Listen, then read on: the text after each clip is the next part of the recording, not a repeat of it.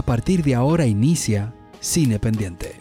Cine Pendiente. Tenemos un, director eh, latinoamericano como Alejandro Iñárritu que tiene cuatro Oscar y eso a ojos del, del público masivo lo hace ver como el mejor director latinoamericano, ¿no?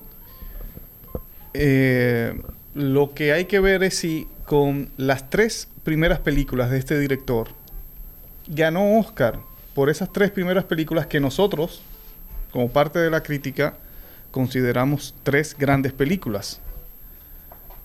¿Recuerdan si ganó algún Oscar?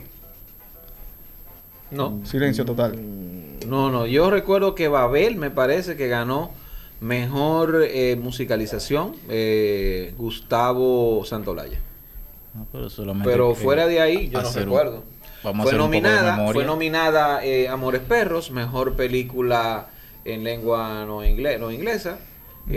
fue nominado a mejor actor secundario, me parece. Benicio del Toro, creo en el año 2004, si mal no recuerdo, eh, pero no ganó premios. O sea, la trilogía del, la trilogía, o sea, él como director o como mejor guion, no ganó premios esa trilogía de, la, de la muerte. Los cuatro, los, cuatro Oscar que tiene Iñárritu eh, vienen a partir de desde Birdman, entre Birdman y, Revenant. Y Revenant. Entre esas dos películas es que él eh, acumula cuatro Oscars.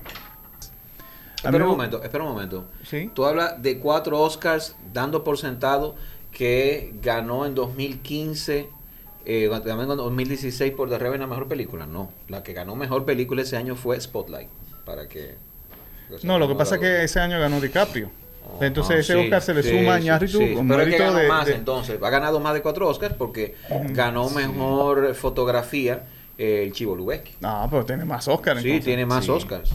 Por eso que tú dijiste cuatro, cuatro, me quedé con él, me quedó rondando eso, no, porque ganó mejor fotografía en The Revenant y me parece que también ganó mejor fotografía. Lo, gana, lo gana su película. Lo que estamos claros que es uno de los directores latinoamericanos que más Oscar tiene que ha sido por exhibir. Los más premiados, sí.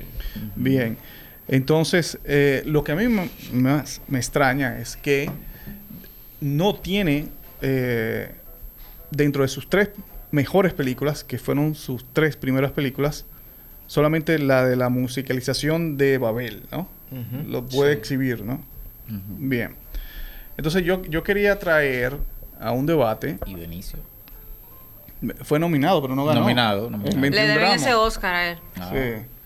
Sí, se lo deben. Está anotado por ahí. Y el del Che también se lo deben. Ya. Y lo nominaron.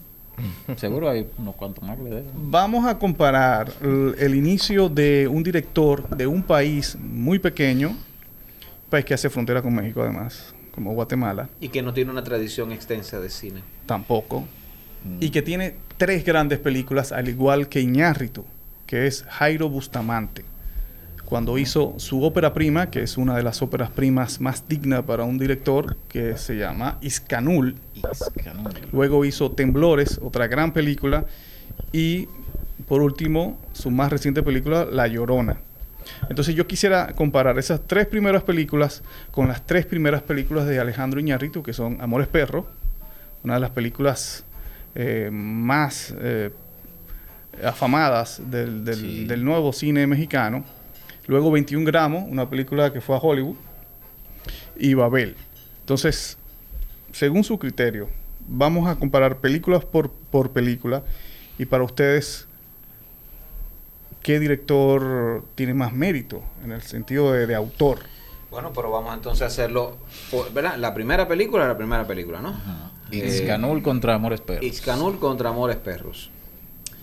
Nivel de lenguaje cinematográfico, ahí lo que pasa es que ahí se enfrentan películas eh, con dos tipos de intenciones. Está el lenguaje cinematográfico más contemplativo, si se quiere, si se puede decir así. ¿En el caso de quién? En el caso de Ixcanul. De Ixcanul. Es un tipo de cine, un tipo de afrontar la narrativa visual más pausado. Eh, es una suerte de cine donde hay diálogos, hay muchos diálogos, pero la fuerza visual es, muy, es mucho más importante. Bustamante utiliza menos recursos en su, en su realización. Me refiero recursos a económicos. recursos económicos como tal. Recursos económicos, pero también tiene unos recursos, o sea, él usa, tiene menos recursos económicos, pero gana en la inventiva. exactamente, no es que eso sea una, una carencia en su cine, sino que él, a él le gusta un cine más artesanal, que salga, más de las entrañas. Incluso con el uso de actores naturales. Sí, y eso, y eso también es importantísimo porque son historias propias de de eh, nativos, nativos. Da un poquito de contexto en, de, nativos para, para Ixcanul trata la historia de, de, una, de una familia de, digamos, de las etnias más, más numerosas en, en Guatemala, que son eh, aborígenes, ¿no? Propios de allá. Y adoran, viven cerca de un volcán, ¿no? Y ese volcán les anuncia cosas, según ellos, ¿no? Y haciéndole culto al volcán, la familia de una chica ha decidido, ha decidido casarla con un hombre. Eh, la chica no quiere casarse con él. La chica de hecho quiere salir del yugo de lo, tradicional eh, y está enamorada. Ella trabaja en una cafetería, si mal no recuerdo, y se enamora de un chico. El chico que de ella está, ella está enamorada de él es de, de, amor del colegio, de la escuela. Y nada, la chica tiene una aventura con él, sale embarazada, habían acordado inclusive de, de irse juntos para, ¿verdad? De, vivir juntos. Bueno, él la, la hace, él la planta. Y ahí comienza su calvario real. Que eh, tiene una, una gran, una terrible realidad, la que acogota a la, al pueblo guatemalteco y que pasa en Latinoamérica mucho, que es el tráfico de niños. Y ahí ella tiene un problema. Bien, esa es la Básicamente esa, es la premisa. Esa es la primera película de Jairo Bustamante. Ahora, aquí me puede dar un poco de contexto de la primera película de Alejandro Iñárritu, Amores Perros. Amores Perros. Archifamosa. Porque tú dices Iscanul. ¿Quién, ¿Quién, es Iscanul? ¿Quién conoce Iscanul? Amores Pero Amores Perros sí de todo el mundo alguna forma como que relanzó el cine mexicano en su punto. Porque el cine mexicano tiene inmensidad de obras. Sin embargo, hasta ese momento a cualquier latinoamericano que tú le preguntas, ah, dime, la película mexicana te va a hablar de, de, los charros, de esto, de, de telenovelería y cosas así. Pero esta película como que trajo el, cine mexicano al, al, al siglo actual. siglo que es decir, que las películas tan populares como la de Pedro Infante se pueden comparar a la popularidad que tuvo una película como Amores Perros. Yo creo. No, creo, no, creo que no. No, no, no, marcó al pueblo mexicano de esa forma. Sí, yo creo que Amores Perro rompió, creó una frontera. A lo externo. Sí, creó una frontera. Salió de México. Sobre todo a, lo externo. Permitió a México, eh, eh, aunque claro, estamos hablando en este contexto porque imagínate, hablar del cine mexicano es una inmensidad y es eh, un asunto eh, que, que tiene una historia fundacional para, para el cine de toda la y que tienen muchísimo tiempo haciendo cine. Eh, pero como hablamos de un contexto contemporáneo, ¿no? Reciente, un pasado más o menos reciente, yo sí creo que Amores Perro fue como que dijo, bueno, nosotros podemos contar eh, otro tipo de historias. Y estamos, esto es lo que estamos haciendo ahora. Y la gente de fuera pudo eh, contextualizar ese México en ese momento de Amores Perros. Sí, pero estamos, conscientes de que antes de Amores, de Amores Perros el cine mexicano estaba como en un letargo, ¿no? Sí, claro, claro, claro. por eso digo como que lo relanzó. Y, películas también, o sea, esta parte, digamos, que se le llamó, como tú mencionaste, nuevo cine mexicano, se fue de la mano con Amores Perros 2000. 2001 ya teníamos ahí Tu Mamá también, de Alfonso Cuarón, que fue reafirmando esa, esa nueva corriente de, de a dónde se iba el cine mexicano. Ya. Que era ese cine realista. pero tu mamá también no es exactamente 2000, es 2001. Yo dije 2000, 2001. 2001, exacto. 2001. 2001, Chipié. Por eso dije el año siguiente. El hombre data. Sí. Iscanul entonces trata un tema social y Amores Perros, ¿qué? También. Eso sí. es, una película que se basa, eh, es la primera de la trilogía, de la trilogía de de Iñárritu y Guillermo Arriaga. Y es siempre en torno a esta... La trilogía de la muerte. De la muerte. Esta, esta, esta historia coral eh, ocurre un accidente y de ese accidente vemos cómo las vidas de varias personas se, se van afectando y vemos el transcurso de cada una de esas vidas, las vicisitudes que han tenido, a partir de ahí vamos conociendo. Hay una historia sobre peleas de perros, hay otra historia sobre una modelo, una socialité y los conflictos que devienen eh, con su pareja a partir del accidente y la eh, discapacidad que presenta y cómo todas esas historias se van uniendo y llegan a un clímax al final que, funciona muy bien. Ahí está la historia también, que es muy importante, de un ex guerrillero que, que digamos, se ha vuelto un sicario. Bueno, y ese, y ese también episodio es muy importante, digamos que es la tercera historia. Ya, pero esta historia es citadina, ¿no? Sí, citadina que México actual, contemporáneo en esa época, de un sector popular, realista, de un sector popular y también mete una historia de un sector clase media. Hay diferentes clases en las películas. Ok, entonces la pregunta es, para ustedes, ¿cuál es mejor película entonces? ¿Ixcanul o Amores Perros? Para mi gusto es, es Ixcanul. Creo que es una película que habla de un tema, primero aborda un, a nivel de frescura, ¿no? Nos trae una realidad de una sociedad poco conocida como la guatemalteca. Habla de gente excluida, eh, habla de una realidad terrible que es el tráfico de niños, cosa que se conoce, pero lo más importante que tiene la película, y es a nivel del registro cinematográfico, es exquisita. O sea, el plano largo, eh, la forma en que se cuenta el filme, el ritmo pausado, el ritmo real que tiene es de muy buen gusto, es para mí, donde él pone la cámara, lo hace muy interesante, no... Es una forma diferente, señores, de narrar las películas a como lo hace Amores Perros, que para mí tiene la misma estructura de películas dinámicas, muy estilo hollywoodense que lo, que lo hemos visto. Cuando Incurrumpa en el 2000 ya tenía 5 o 6 años dando muy duro Tarantino con sus Reservoir Dogs y Pulp Fiction y tiene esa estructura. Bien, Dayana.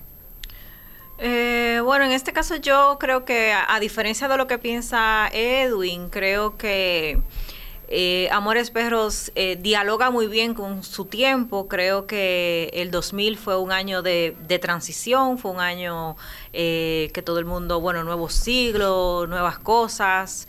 Eh, creo que por la coralidad de las historias abarca muchísimos temas, eh, la representación de toda la situación en la que se ve la mujer en esa historia me parece también muy interesante y sobre todo el tema de relación entre hermanos, ese conflicto que se genera entre esos personajes me parece un poquito más rico a nivel, si tú lo mides, de que, que puede ser una historia más universal.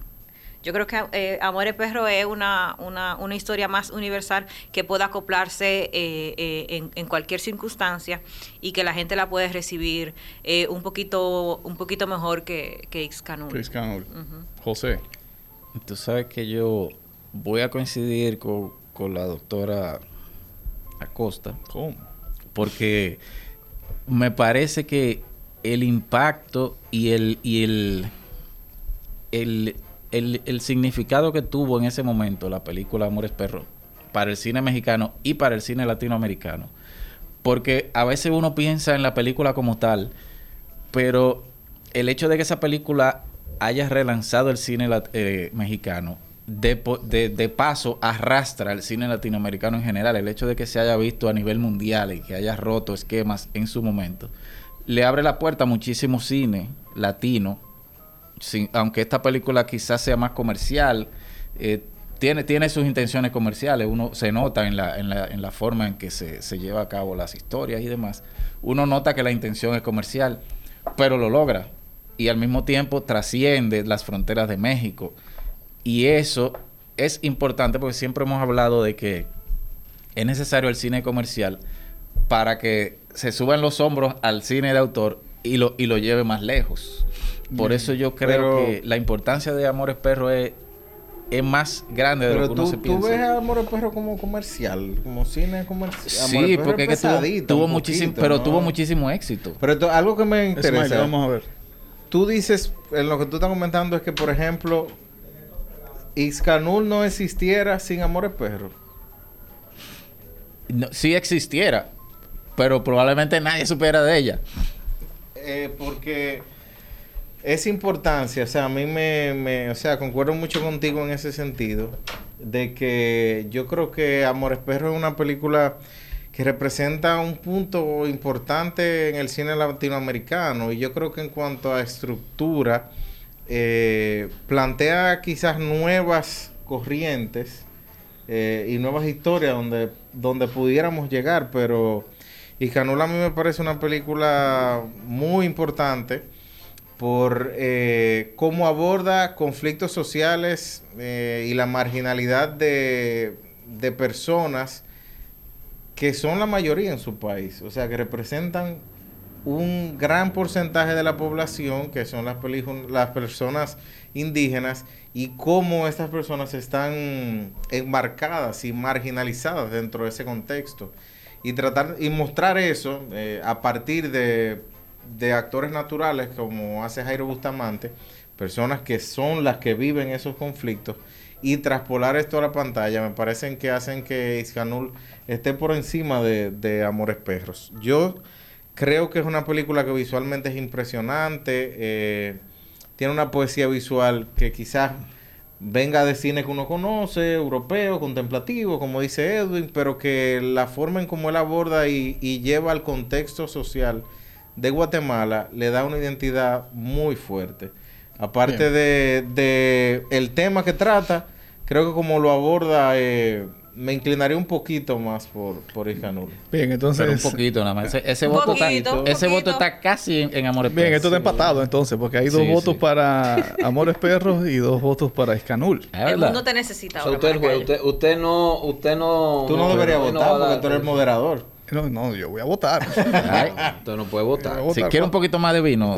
¿Cuánto hay? ¿Cuánto hay? Mira. no, bueno, yo estoy muy de acuerdo con Smiley. Hmm. en el sentido de mm, que. yo vi. En el sentido de que, mira, Amores Perros trata un tema, un tema que en ese momento estaba. se, estaba viviendo en, en, algunos sectores populares de México, que mediante una conversación con uno, con el amigo de nosotros mexicanos, nos dijo que en ese año había una moda de pelea de, de perros, ¿no? Sí. Entonces, que sucedió aquí también en su momento. Exacto. Cualquier cosa que tú hicieras en ese momento que involucrara a perros, iba a vender, ¿no? Y más si es un, buen guion como el que tiene esta historia. González Iñárritu viene muy bien del mundo de la publicidad. O sea, él sabe muy bien qué pega, qué lo cacha. Qué es lo que la gente puede ver en ese momento. Cómo poner el plano, cómo editar, la edición dinámica, lo fragmentario. No, no, y el tema. Todo eso luce bien. Por eso yo digo que la película tiene una intención comercial notable, aunque sea un drama pesado. Incluso hasta la música. Aquí sonó muchísimo el tema principal de esa película. Sí, sí, de perros. Lucha de gigantes. Y, Lucha de gigantes, que era una canción de la película. Era un tema de Nasha Pop de Eso sonó aquí como cosa 80. de loco. O sea, ese tema sí se claro. pegó. Y la que, se pegó aquí en Latinoamérica. Y la que era con, eh, ¿cómo se llama? O se pegó otra vez. Control Machete y, y Eli Guerra. Sí, está el tema de Perros Amores. Ese sí, sí es para la película. Exacto. Bien, lo que digo es que, exacto, él eligió un tema que que sabía que iba a tener mucho público en ese momento. Y aparte de eso, también metió el asunto de la clase media. Entonces ahí tenía como todo asegurado, ¿no? Pero eh, Jairo Bustamante elige un tema de que nadie en ese momento ni conoce ni le interesa. Y entonces hace una película eh, con un excelente guion, al igual que, Amor, que Amores Perro, que tiene un tremendo guion. Sí.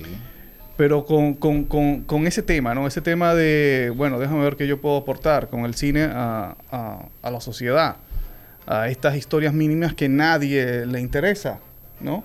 Y que estas personas sufren los mismos padecimientos que sufren las, las personas citadinas porque se trata sobre el, el, asunto este de tráfico de tráfico de niños, el tema de, la, de combatir lo tradicional de la familia, que te escogen al esposo, o sea, los rituales de, del pueblo, de los pueblos aborígenes, ¿no? Claro, entonces eh, pone en pantalla a una, una población guatemalteca que es muy numerosa en, en Guatemala, pero que realmente es, excluida de muchas, eh, de muchas partes eh, y de, muchos beneficios que otros gozan en Guatemala. Y lo, lo más impresionante de esta película es su textura. O sea, la textura de, de, esa tierra, de ese volcán que vemos, esos colores, la textura de, de, la vestimenta que usa esta gente. Y es algo que mucha gente desconoce y a través de este cine que viajó a través de los festivales, mucha gente se, se maravilló con eso, ¿no? Entonces, yo creo que, que por eso yo le doy mi voto a, a Iscanul. Y brevemente, no es una película que muestra al pueblo, pero no muestra sus miserias. Es una película que busca restregarte eso en la cara. Eso es, ojo, es una película vindicante, dignifica, presenta un problema, pero no, no es que se regodea en ello. Y yo creo que eso es muy importante destacarlo. Ganó un premio, no recuerdo, pero ganó un premio muy importante. No sé si el premio principal, el oso de, oro, del, Festival de Cine de Berlín, pero ganó un premio. nominada. Muy, pero creo que ganó un premio. pero que también es importante que, que aclaremos un poco eh, los criterios que usamos para esta evaluación, porque se pudiera ver un poco dispar eh, Iñárritu, que es un director consumado en esta, en, esta época y que, y que, bueno, imagínate, es el direct, uno de los directores mexicanos eh, más importantes frente a, Jairo Bustamante, pero en este caso eh, evaluamos sus tres primeras películas, ambos, esos tres ejercicios eh, eh, cinematográficos eh, confrontados uno con el otro, no desde que uno es más grande que el otro ni uno representa. No, no, porque estamos claros que estamos hablando de dos grandes películas. Estamos hablando de dos, grandes, películas, y ya todo lo que, las diferencias pueden ser por motivo de gustos nada Y, mira que, es importante muchas veces nosotros hemos, hemos hecho las diferencias, pero muchas veces se tiende a, a denostar el director que, que le incluye elementos comerciales a su película. Pero, por ejemplo, al final del día, lo importante sería que la película se difunda, que la gente vea tu, tu intención con la película. Pero si, si tu película no, no tiene ningún llamativo para la audiencia grande, tu, tu discurso se queda, se pierde por ahí, se te queda en la laptop. Pero si tú le, le, le, echas un poquito de sazón comercial, con, con, con equilibrio, como lo tiene Amores Perro, el discurso sale. Y eso es importantísimo.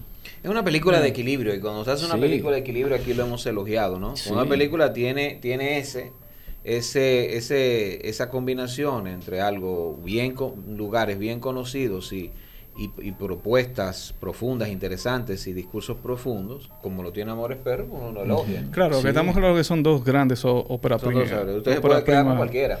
Vamos entonces a, la, a, la, segunda película de cada director. La segunda película de Alejandro Iñárritu fue 21 gramos. 21 gramos. Y la segunda de, y la segunda es Temblores de del señor eh, Jairo Bustamante. Bien. ¿Qué te parece, Dayana? Una obra maestra. ¿Cuál? ¿Temblores? 21 gramos. 21 gramos. Por, qué? Eh, claro, hay que quitar de en medio. Ustedes saben que a Benicio del Toro le deben ese Oscar. Tu sesgo veneciano. y que usted tiene un sesgo particular. No, no, ningún particular.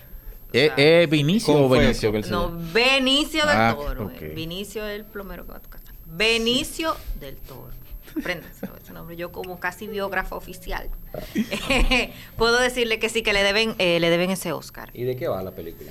Eh, bueno, continuando con el tema eh, de la muerte, en este caso yo creo que si bien la muerte está muy presente en 21 gramos, se trata en, a grosso modo, generar parte de la teoría de que al morir, si pesáramos el alma, perdemos 21 gramos cuando, cuando morimos, ¿no? al, al perder eso que nos hace a cada uno diferente, ¿no? Ese, ese sentido de estar vivo, ¿no? Y en este caso, pues hay una, además de la muerte, está muy presente la culpa. Es un personaje, está protagonizada por Sean Penn, Naomi Watts, Melissa Leo, Benicio del Toro, Charlotte Gainsbourg, Charlotte Gainsbury, y son tres parejas que se intercalan por eh, eh, la muerte y la culpa. El personaje y la pareja de Sean Penn y Charlotte, eh, él es una persona que está enferma, necesita un trasplante del corazón. Ella está luchando para poder tener un hijo con él. Este, Naomi Watts se enfrenta pues a, una, una, nueva vida después de una vida media loca, en la que está estable, tiene su familia y se enfrenta a una pérdida muy grande.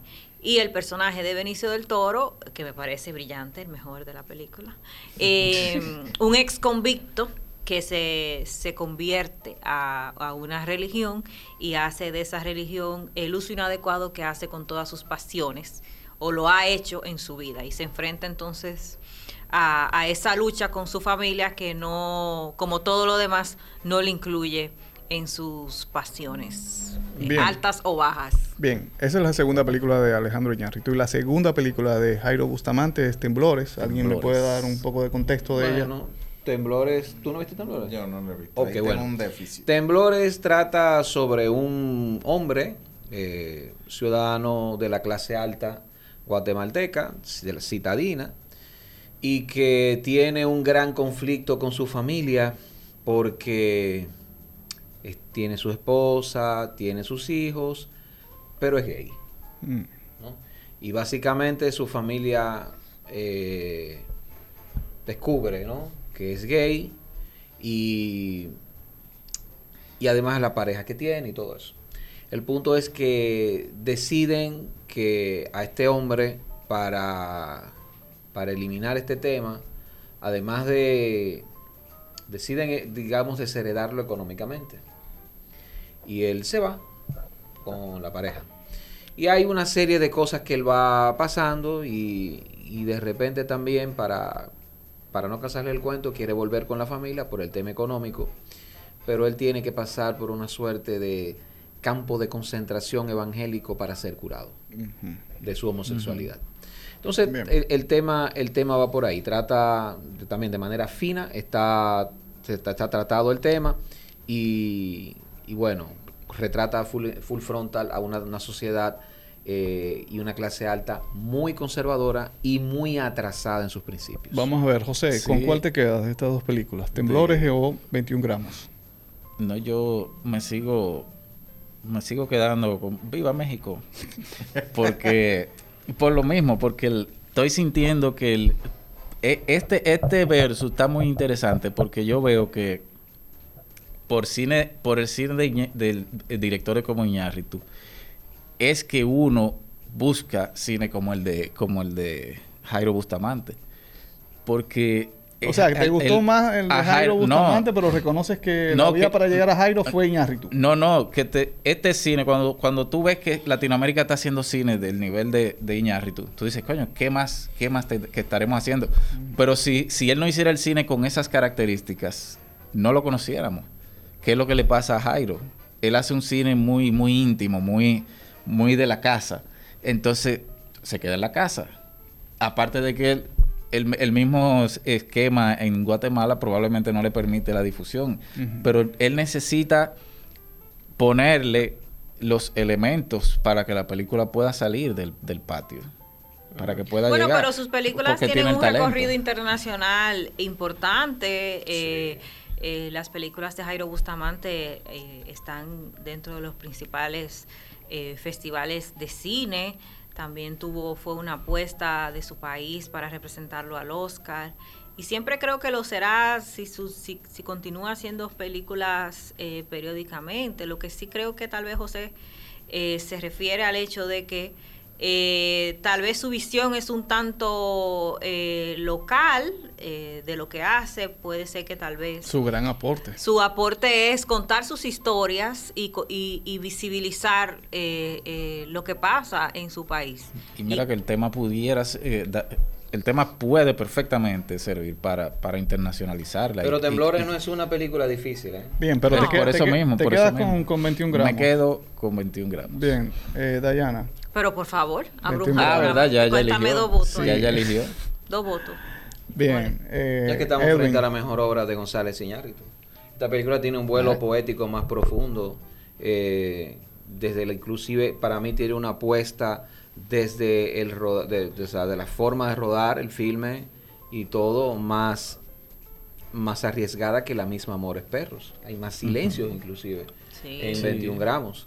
Es la mejor película de González Iñárritu y es su obra maestra, por supuesto. Y vemos ¿Cómo, cómo, cómo, no, claro, me quedo, me quedo con esa. Y vemos un, una muy buena película. un elemento recurrente que, que se, se, dará posteriormente, eh, ese asunto que inicia con ese, ese vuelo de mucha, mucha paloma que puede ser preludio de cosas de cosas muy malas o, tú me entiendes, que lo repite también constantemente. como el principio de Pilo. Sí, que lo repite también mucho en Beautiful. Sí. Eh, eh, es, un, es un, elemento muy marcado en, en, Se autorreferencia el maestro. Sí, yo también, yo también me quedo con 21 gramos. Una película. Además, hay que reconocer que luego de hacer una película como Amores Perros, entonces vienen y, y puede hacer una película en Hollywood con Sean Penn y Benicio del Toro. Con Claro que sí. Benicio del Toro que venía de ganarse un no, porque después que tú tienes a Chompen, ya puede venir cualquier persona. Sí, está bien, pero yo. Pero es que estaba. Pero y en su momento. Pero es que, pero es que estaba cantado. O sea, Amores Perro fue una película que se destacó muchísimo. Estuvo nominada al Oscar y Naomi Watts. Y el, y, el, y, el, y el lobby que hay que hacer para llegar al Oscar y para estar nominado, tú sabes que fue. Y Naomi Watts. E, eso estaba cantado que él iba para Hollywood. No, pero no tanto Y Naomi Watts, que, que, ha sido eh, eh, ignorada en muchísimas ocasiones, que tiene grandes interpretaciones. vamos a tener, porque Edwin dice algo como que, ok, llegó al Oscar y ya eso. Primero, llegó al Oscar. Llegó al Oscar. Pero es una ópera prima de un director mexicano. un tiro llegó al Oscar. Muy, muy potable. Una por José dio en el Todos los años llegan películas. Comercial y equilibrada. Bien, pero todos los años llegan películas al Oscar de directores consagrados en sus países. Claro que sí. Y también, y, también, y también ópera prima. Pero no lo llaman. la, sobrina de, del Mario Vargallosa, que es una ópera prima y fue. Sí, pero no, no lo llaman. No, lo llaman al otro año para hacer una película en Hollywood con actores del nivel de Sean Penn. Y no solamente de Sean Penn, sino que los rodearon de pero Naomi y de ñapa. Benicio. Yo te entiendo, pero. ¿Saben? lo que quiero decirte, o sea, es que él hizo una película de mucho éxito en México que de seguro hay que revisar la cifra en Estados Unidos. De seguro tuvo un éxito por lo menos relativo cuando se estrenó en Estados Unidos por los mexicanos. Y en la comunidad mexicana.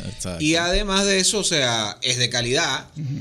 ¿Qué, van a hacer? Van a decir, diablo, que claro, eh, tú vas a tener que trabajar con este tigre porque bueno. Pero es que tú lo dices como que es un, eh, o sea, ya, es seguro, o sea. No, pero eh, que seguro, es que, bueno, es una apuesta más segura que, que este muchacho que el director eh, guatemalteco, pero que la tiene más difícil. Bien, lo único que Iñárritu aprovechó esa oportunidad y lo hizo genialmente porque hizo una gran película donde hay, hay tres cosas eh, formidables. El guion, la edición es una de las mejores ediciones de esa época. Sí, sí, sí, un montaje brillante. Sí, porque las historias se, se, desarrollan en diferentes tiempos. Y hay que buscar la fotografía porque me parece que es de Rodrigo García. Sí, la fotografía es muy buena, pero la edición es una de las cosas más resaltables que tiene la película y además también las actuaciones. Chompen obviamente siempre está bien, pero le dio a Benicio del Toro una actuación icónica porque cuando yo pienso en fanáticos religiosos, pienso en Benicio del Toro, en ese personaje de 21 gramos. O sea, es algo que,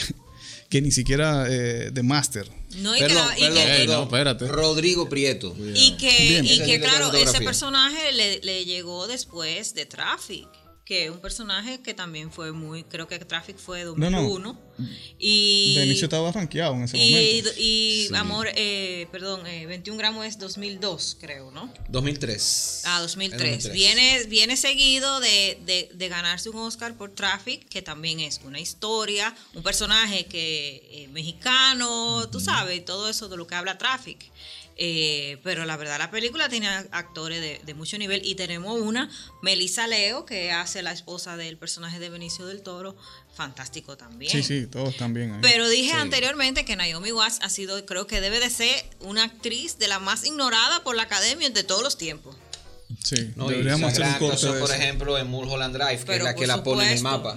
Señores, vamos a adelantar, vamos a la tercera película de cada de, de Jairo Bustamante, que fue La Llorona. La Llorona. Y la tercera película de Iñárritu, que fue Babel. Babel. Otra vez en Hollywood. Y con, y con actores también. Nada más y nada menos que con Su consagración. De, de, Babel, alguien que me pueda dar un poco de contexto rapidito. Bueno, Babel eh, trata de, de esta historia coral, ya una, digamos, una un contexto global.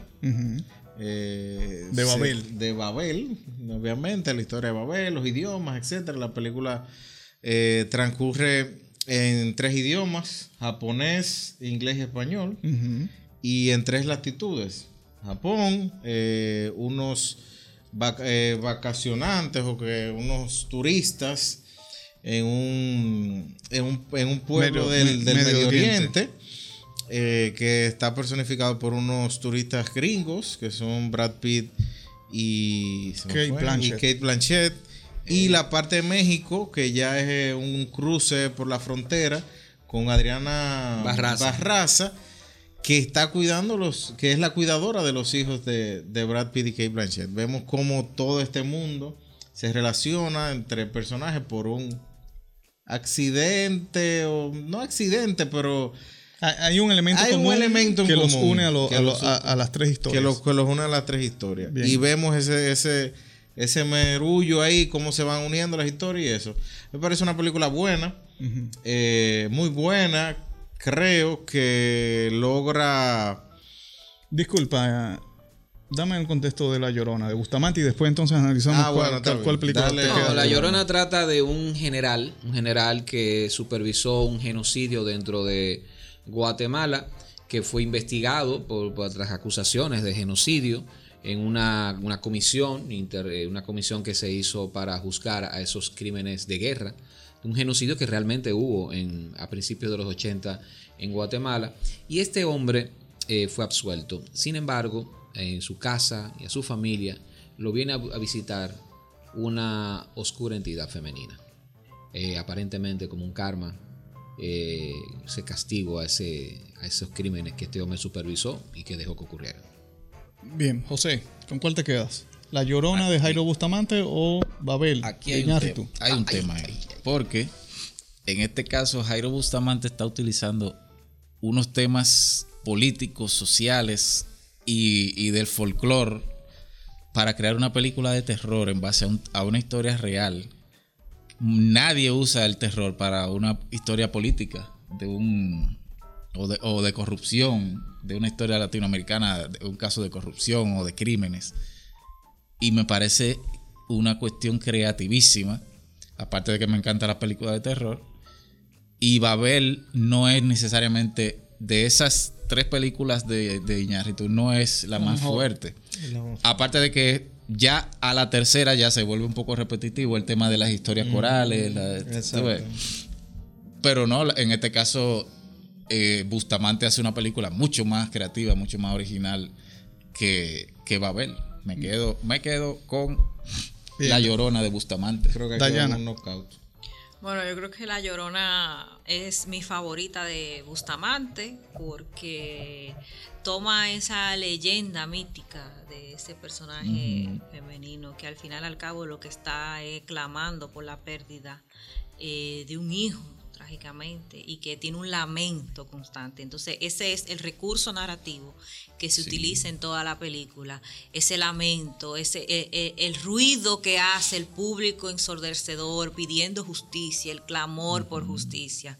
Eh, en la noche suena como un crujir que parece como huesos, no sé, y, tú asumes que son los cadáveres de, la, de los muertos que se le arrebataron todo. O sea, hay todo un escenario sonoro dispuesto para que, para que tú te conmuevas eh, eh, ante lo que te plantea. Y me, y me parece que eh, es la historia más común que tiene Bustamante, porque si algo tenemos nosotros todo en común, los pueblos latinoamericanos, es que hemos pasado por, por sangrientas dictaduras. Y me parece un tema muy universal. Imagínate hacer una película de terror de, de, de Trujillo, de, pero de terror así, que el terror permea, que permea la historia. es algo sutil. Trujillo sintiendo estás pidiendo, estás pidiendo demasiado de los cineastas dominicanos. La, película, no, definitivamente eh, la de Bustamante, ¿no? Esta película, eh, La Llorona, em, que no lo habíamos dicho, o sea, en la película se agolpan los gente que que no quiere saber de este tipo de, figuras y protestan frente a su casa. Y esa bulla, como bien decía, decía eh, Diana, es protagonista. El universo sonoro de esa película es muy importante. El sonido Y así es, es la película que debe ser como eh, el modelo de karma contra personajes oscuros, llámese Pinochet, llámese Trujillo en República Dominicana, como en Guatemala gobernó ese Ríos Montt que, dicho sea de paso, murió en su cama. Entonces es algo que, que esta película tiene, tiene una, una implicación más allá de su calidad que, tiene mucha. Eh, Smiley. No, definitivamente yo creo que hay un knockout aquí. Ay, mi madre. Porque es cierto eso que dice José, me gustaría eh, resaltar eso, que ya Babel se siente como una forma, una retórica que ya hemos visto, es buena película, la actuación está muy bien, todo está muy bien, funciona, el, engranaje funciona, pero lo que hace Jairo Bustamante en La Llorona es algo demasiado original, utilizar, es una película de atmósfera totalmente, una película que te envuelve y que tiene esa, esa parte de que ese fantasma está ahí, la culpa está ahí, siempre te, te, mantiene en búsqueda de, de, qué está pasando, de cómo está este tormento.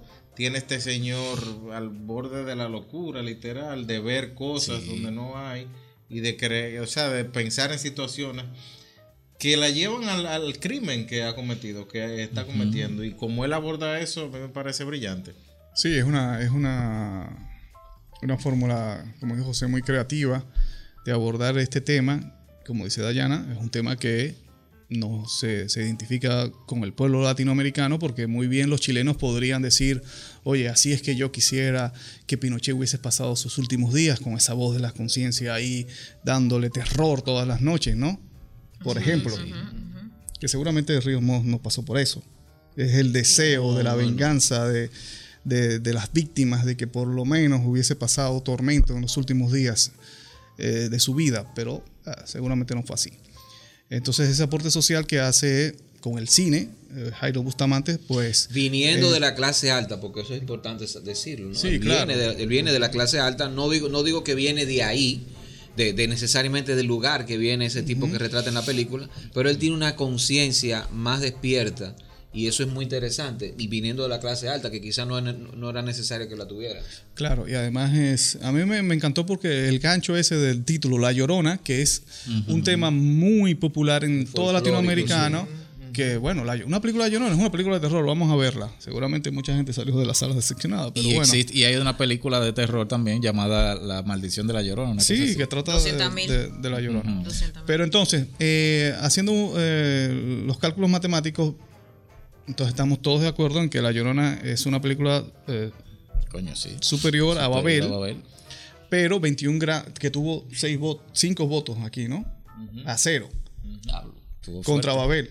Pero 21 eh, gramos también tuvo 5 votos a cero contra Temblores. No, yo voté por bueno, yo Temblores. No, no, Yo Temblores no la vi, entonces no, puedo. Bueno, 4 a 0 entonces. Está bien, pero todos votamos por 21 gramos. Ah, es lo que digo. Entonces, hasta ese punto oh. están empatados. Pero, Amores Perro. En Iscanul. Ganó por un voto. Ganó Jairo Bustamante por un voto. Entonces. Ah, pues entonces no fue, no fue un barrido, ¿no? No, fue, fue mm, duro. Fue, fue piña. Entonces, Independiente se queda con Jairo Bustamante. Sigue la conversación en nuestras redes sociales arroba Cinependiente RD. Cinependiente RD.